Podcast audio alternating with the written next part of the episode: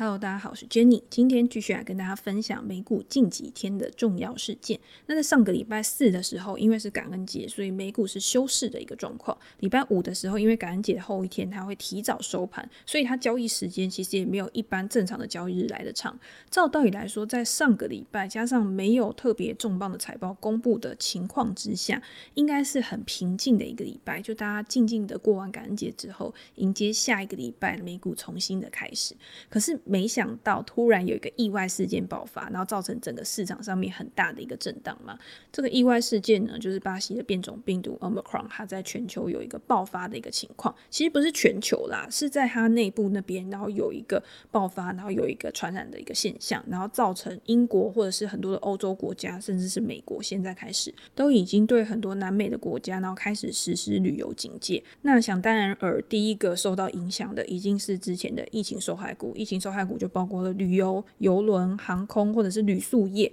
都在上个礼拜的股价有一个非常严重的一个下跌情况。可是这个东西就会一直延伸出去，也就是说，在病毒可以持续去传染的情况之下，会不会造成二零二零年那样子的一个情况？全球经济的一个萎缩啊，然后开始又陷入衰退，导致整个市场三大股市，甚至是罗素两千这个以中小型股为主的指数，都有一个大幅下跌回调的一个状况。其实我觉得这个东西是还蛮有趣的，就是今天变种病毒或者是全球各地新冠疫情的一个确诊数。我以确诊数来讲好了，我之前前一两个礼拜还是前一个月的时候，就一直看到新闻，他说德国的新冠肺炎确诊数其实一直不断的在上升当中。那当然，其他的国家可能有一些变严重的一个情况。虽然说疫苗的普及率是越来越高的，但是变种病毒这个东西好像没有办法很好的去做一个抑制，甚至是要消除这个东西，其实是很困难的。一件事情，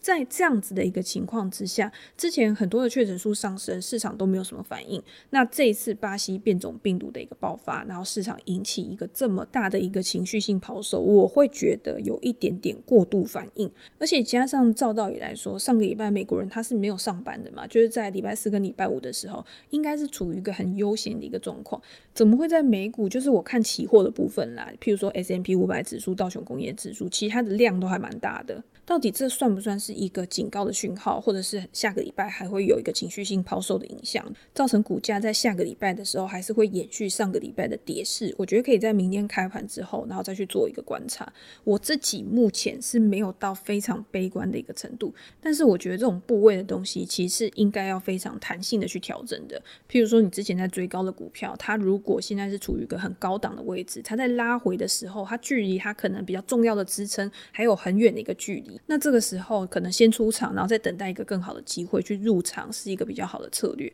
但是如果今天换个角度来想，你手上的部位其实你持有成本都是比较低的，你就没有必要在现在这个阶段去抛售你的股票。我觉得真的可以再观察一下，因为第一个我会想的是，今天这个 Omicron 这个变种病毒到底有没有可能去重演二零二零年的一个惨况？我自己觉得几率是比较低的。因为二零二零年其实它爆发的时候，我觉得市场上面多数的人他是去低估了这个病毒对全世界的经济造成的一个影响。那在后面的这个补救措施上面就会显得很慌乱嘛。可是，在一年过去了之后，其实中间也有蛮多的变种病毒，市场上面大多数的人或者是今天医护人员，然后政府官员，对于这样子的一个情况，多多少少已经有心理准备了。像联准会他们在之前的很多次谈话里面，他们也都有说到，他们觉得现在最大的一个不确定性就是。疫情的未来发展，他们没有办法去保证说这个疫情在目前这个阶段，在一个中长期的一个影响下，它仍然是具有巨大的不确定性的。所以大家之前一直很紧张，说啊，联准会会开始去启动升息循环啊，会开始更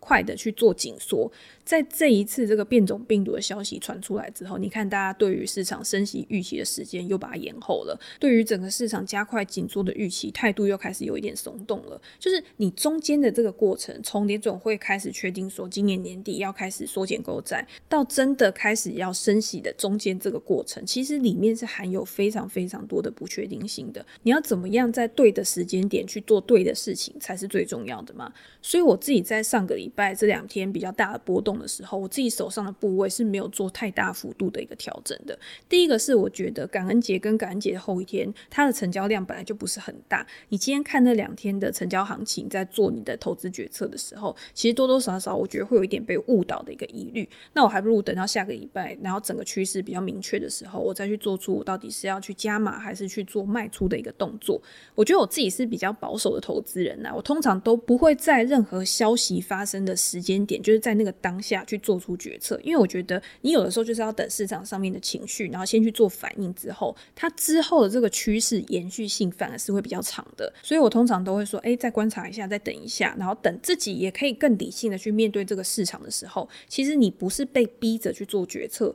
你才有办法去做出一个更好的一个决定。所以也有读者问到我说：“诶，那我这一次就是在这个 Omicron 的一个病毒爆发之后，我有没有做什么避险策略啊，或者是我们做什么因应的措施？”我老实说，之前我都会跟大家讲说：“诶，我做什么避险策略啊？我可能去呃做 sell put 啊，或者是做期货放空，然后去对冲我本来的一个多头部位。”我这一次呢，我有做一点点的期货部位，但是我都是当天就把它平仓了。所以对于礼拜五的这个大跌呢，其实我是没有去避到险的，我还是处于一个比较偏多的一个状况嘛。所以我会等到说：“诶，明天早。”盘期货盘先开了之后，然后看一下市场的反应，然后到呃晚上的时候现货盘开，然后自己手上的持股有没有比较大的一个变化？我在上个礼拜五的时候，我自己手上的持股其实是一半一半，就是一半红一半绿，所以我会觉得这样子应该有一点平衡的作用了。那当然手上也有大盘的部位嘛，然后大盘的部位它下跌的幅度就是会比较重一点点。那其实除了股票以外，有一个市场其实它的波动是更大的。上个礼拜五的时候，大家有没有看到油价是下跌了十三个 percent？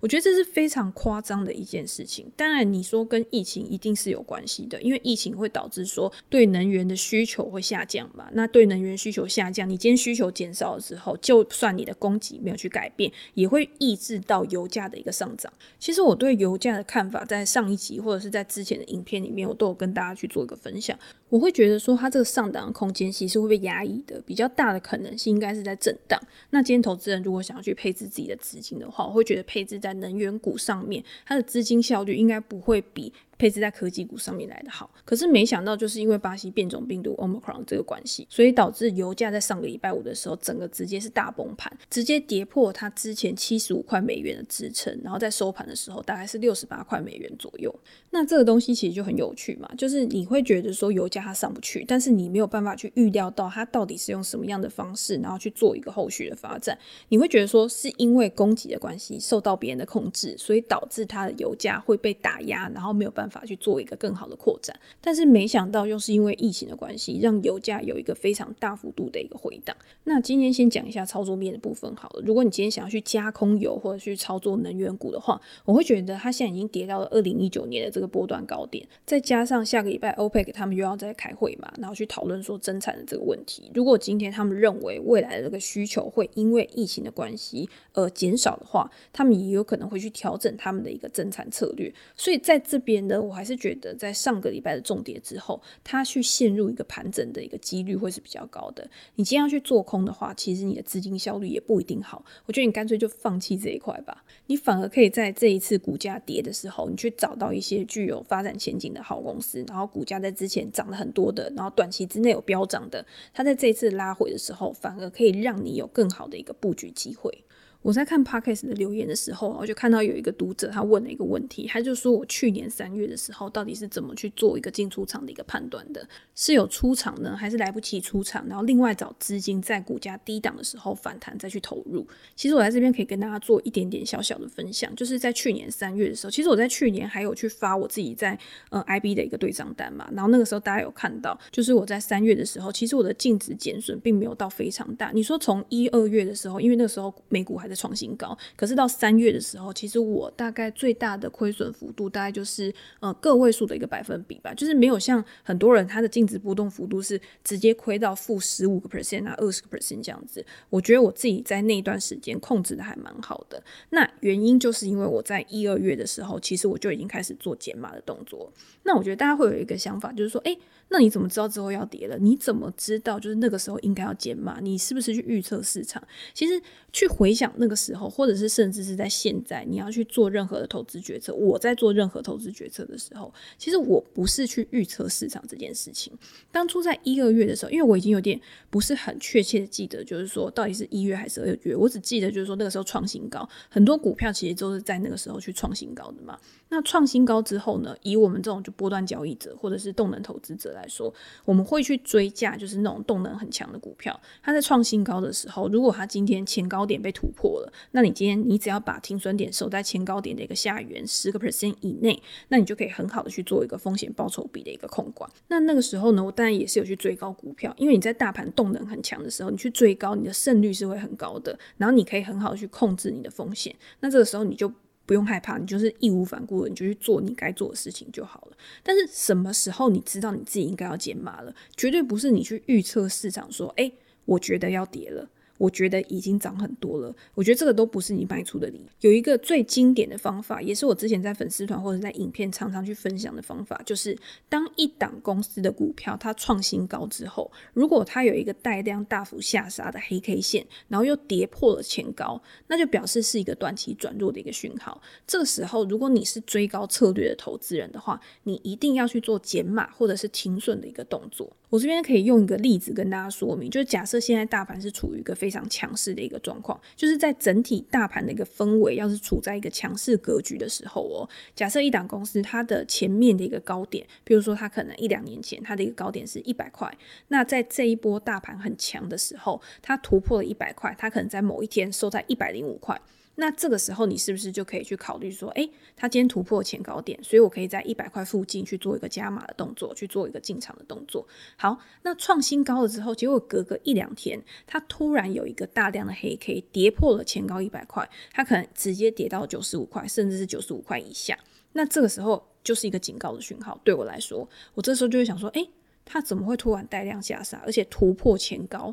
他如果那一天是收一个超级黑 K 的话，那我一定会在隔一天的开盘就先去做减码的一个动作。你这个东西它不是百分之百的，大家会想说，哎，减码如果之后又涨上来怎么办？我跟你讲，这个都有可能，就是你常常会在减码之后，它又突然反弹向上，那这个时候你再去做加码就好了。这个就是你在做短期或是波段思维的时候，你的脑袋要非常的弹性，然后你的反应也是要非常弹性的一个重点。它不是像那种价值投资或者是长期投资，你今天只要去算。算好一档公司的价格之后，你只要在那个合理的价格区间去做买进就好。这两个思维是截然不同的。既然你采用了这个动能策略，你采用了这个突破策略，那你自然而然你的停损策略就一定要守得非常的严格。那如果它今天又反弹向上，你每股大概就是损失个五块十块，你就当做是买保险的一个感觉，然后至少。如果今天刚好你踩到了一个，它就是没有反弹，它就是一直持续下跌的，那你避掉了这个损失也是很大的。所以在去年的时候，我就是用这样子一个方法，或者是我在今年其实有几次的拉回，其实我也是用这样子一个方法，然后帮我去避掉了一些大跌。可是这一次其实我还没有做一个很大幅度的调整，是因为之前其实我有很多股票，它其实还是在一个上升趋势上嘛，它还没有去达到我的一个停损点。那第二个就是我会觉得说，感恩节这一段时间，其实它就是一个一个交易量比较轻。淡的时间，那在交易量比较清淡的时间的时候，你去做操作，其实我觉得有的时候是比较没有一个显著意义的。也就是说，今天这个市场的量能，它要去冲起来，它才有办法去做一个比较好的一个指标嘛。那因为美股上个礼拜就是少了一个半的交易日嘛，所以我就会觉得说，诶，我在那两天如果去做一个操作的话，下个礼拜如果美国人他开盘了之后开始有其他的一个动作，那我可能在那两天做的一个。决策就是比较没有必要的，所以这个是我自己在操作的时候我自己的一个逻辑。但是我觉得大家还是要去看，就是说你手上的一个持股到底你的成本是多少，然后你的资金配置比率是多少，然后再去做一个比较好的一个调整，比较好的一个配置。如果下个礼拜大盘还是一个很弱的状况的话，我还是会去做一些对冲策略，或者是我还是会去买一些股票。这个都是在市场发生事情的当下，你必须要去做出反应的东西。那因为想要回答这个读者的问题，我就有去看我的专栏，在二。零二零年三四月的时候，然后去写的文章。其实我那个时候就写一篇公开的文章，我到时候可以把它放在那个我的 story 的链接里面。我那时候标题就是回答三个关键的问题，找到市场动荡下对你最有利的投资决策。那这篇文章呢，其实我那时候也是看到了 Damon Darren，就是我很喜欢的一个纽约大学的教授，然后也有写过很多本书，然后他写的一篇文章，我把重点整理出来去跟大家做一个分享。我写的当下是在三月十七号嘛，大家知道美股的低点就是在三月二十四号左右。那那个时候，Damon Darren 他就说：“哎，你要怎么样在市场这么动荡，那个时候才刚过了很多次的熔断啊，然后市场上面都还人心惶惶的时候，然后你要怎么样用一个理性，然后估值的一个心态去找到值得投资的公司？那 Damon Darren 他本来就是一个非常估值理性，然后数据派的一个教授，然后他在做每一家公司的一个估值考量的时候，他都会做一个非常非常完整的试算表。”分享给大家，他对每一家他研究的公司，然后他是怎么样去得出这个结论的。所以你在看他的东西的时候，其实是非常有条理的。然后你可以知道他的理论根据是来自于哪边，然后他也会提供很多的数据，譬如说可能产业的利润率平均数据啊、毛利率平均数据啊，或者是现在股市的一个风险溢酬啊，然后他都会汇整这些数据放在他自己的网站上面。可是你不要觉得他这么数据派，然后这么理论科学派的一个人，他就是完全对这家公司是没有任何。的直性，然后直化的一个因素评估的，他每次都一直告诉他的读者，或者是他在影片里面，他都会说，其实这个估值啊是要建立在你对这家公司说的一个故事之上。这个说的故事呢，就是譬如说你这家公司未来的一个展望，它会怎么样的一个去发展，它的商业模式是什么，然后你要有一些创造力，譬如说它在未来可能会有哪一些比较好的营收来源，可以去提升它的利润率的，然后你把这些东西转化成数字，然后去。形成你对这家公司的一个估值，所以你今天要帮这家公司做估值的时候，今天不管是量化因素或者是质化因素，你都应该把它综合去考量。我们今天在对一家公司去做估值的时候，我们一定就是要去了解。一家公司它的内在价值，然后跟它在股票市场上面的价格之间的差异。如果今天呢，它的股票价格去低于它的内在价值的话，那价值投资一定就是把资金投入到这家公司上，等待市场上面其他人也发现这家公司的价值之后，然后去推高它的一个价格，然后让价格趋近于价值嘛。这个之前我们已经讲过很多次，大家应该已经听到烂，就是不想再听，而觉得说啊，估值就是这样子，反正就是找到内在价值或什么之类的。但是，对我们 Darren 说，上述的方法缺少一个影响市场的重要因素，也就是市场情绪。大家知道了吧？就是这个财务学教授，他绝对不是只是告诉你，你只要挂书包、掉书包就好了。你还是要去了解市场上面最大的一个参与者，就是人。只要你是人，你就会有情绪。然后你面对到压力，或是面对到市场变化的时候，每一个人他的情绪控管能力都是不一样的，所以他做出来行为也都是不一样的。他说，市场的情绪是拉近或拉远价格跟内在价值的关键要素，可是你却没有办法很好的去预测它。你今天要去预估一家公司产业未来的潜在市场规模，其实是比较容易的嘛，因为很多研究机构可能会丢给你一堆数据，然后你只要去知道未来潜在的市场规模，然后这家公司在这个市场规模里面它的份额是多少，你大概就可以去推估说这家公司未来的一个发展状况。但是今天市场上面其他人，他对于这样子的一个前景，他是更乐观的还是更悲观的？他愿不愿意把钱去投入到这家公司上面？这个东西是情绪去左右的，但是你又没有办法去。了解每一个人，他在市场上面，他到底的感受是什么？我觉得这个其实也很像凯因斯的选美理论，就是大家会觉得说，哎，我今天去票选这个选美啊，然后我应该是要选自己觉得最美的那一个嘛。就是我今天在看这么多的一个美丽的小姐的时候，哪一个是最美的，那我就投票给她。可是如果当今天变成一个比赛的时候，那你其实就是要去猜其他人觉得谁最美。你的选择变成是其他多数人的选择，而不是你自己的选择的。所以你今天在做投资的时候也一样，你一定要去衡量这个市场上面其他参与者、多数参与者他们在想什么，他们做出的那个行为到底它反映的东西是什么。甚至你可以在这个反应、这个情绪到达极端的时候，然后你去逆势操作，然后在未来这个反弹里面去获利。这个都是很多种不同的策略，然后你可以去操作的。那也因为有这么多不同种类的投资人，他会在市场上面做出不同的决策，所以 d e m d a r e n 呢，他在那一篇文章里面，他其实就有问几个问题。那这几个问题呢，就可以帮助你一步一步的去找到属于你自己的一个投资策略。那我跟大家分享一下这几个问题，就是第一个问题就是你是不是拥有信念，认为股票的价格最后一定会回到公司的内在价值，也就是你认为这个市场上面它到底是不是理性的？就是如果今天市场是理性的，照道理来说，股票的价格跟公司的内在价值，它一定是会越来越趋近的嘛。那如果你对这一题的答案是是的话，那你可能就是比较适合去做一个价值投资人，然后对一家公司做一个合理的估值，再把你的资金投入进去的。那好，那我们现在问第二个问题，就是你是不是拥有流动性跟耐性？这流动性呢，就代表你手上有没有多余的钱嘛？你有没有多余的现金？如果你今天真的发现了一档价值被低估的公司，好了，你手上有没有多余的现金可以投入，然后去帮助你在未来可以获利？诶，这是一个很现实的问题哦。如果今天你发现市场上面满地都是黄金，然后随地捡，然后你都可以在未来获利的话，可是你手上没有现金，再多的黄金你都买不起。所以这个时候呢，你手上的现金就很重要了，或者是你在未来，或者是你有没有其他的一个现金收益来源，可以帮助你可以持续的现金流去流入到这个投资市场上面。那如果今天你没有流动性，也就是说你没有多余的现金，然后你也没有耐心，你不想去等的话，那即便你找到了一个价值被低估的公司，你也没有办法去做一个投资嘛。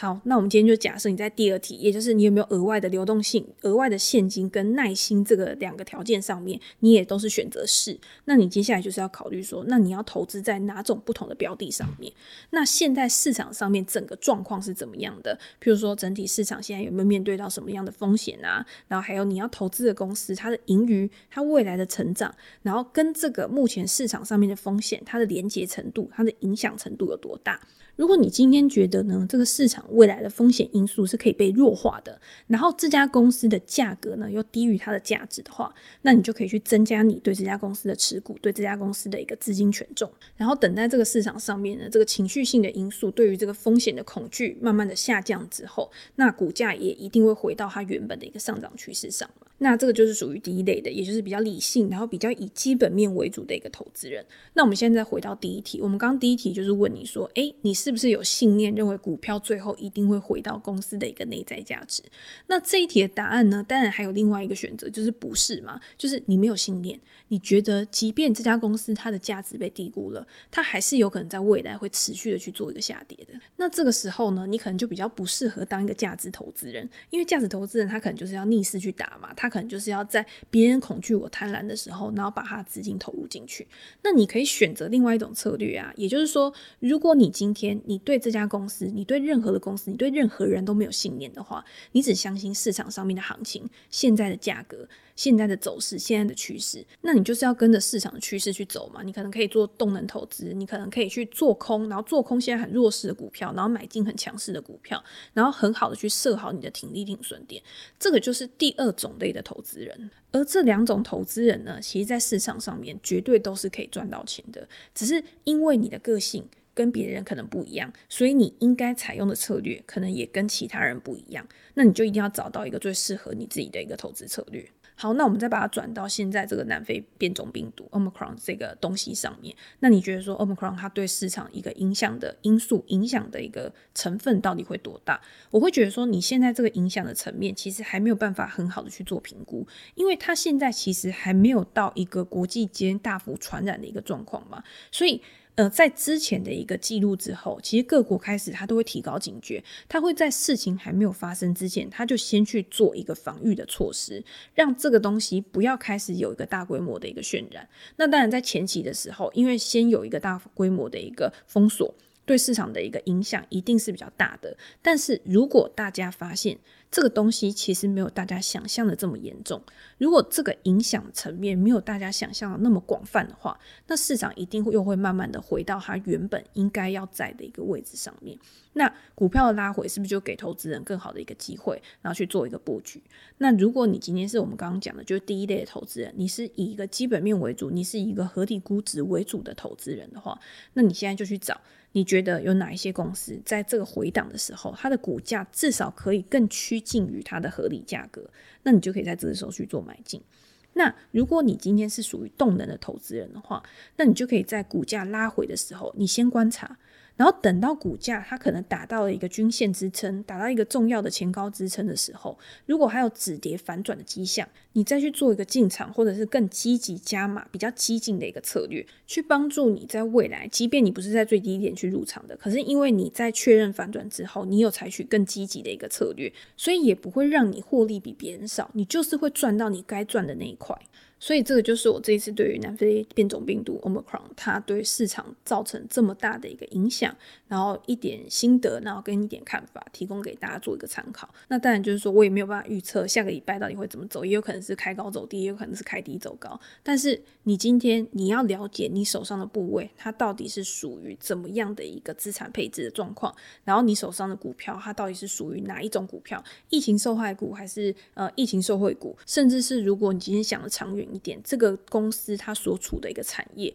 在疫情之后，然后回到正常的一个生活形态，回到整个世界变成一个正常运作的一个模式的时候，它有没有办法可以有一个更好，然后更快的一个成长，然后帮助它的股价可以在未来有更好的表现？当你对一家公司的基本面，然后再加上形态的辅助的时候，其实你对于持有这家公司也会更有信心，然后也会抱得更长久。那就分享给大家。那我们今天就先分享到这边喽，拜拜。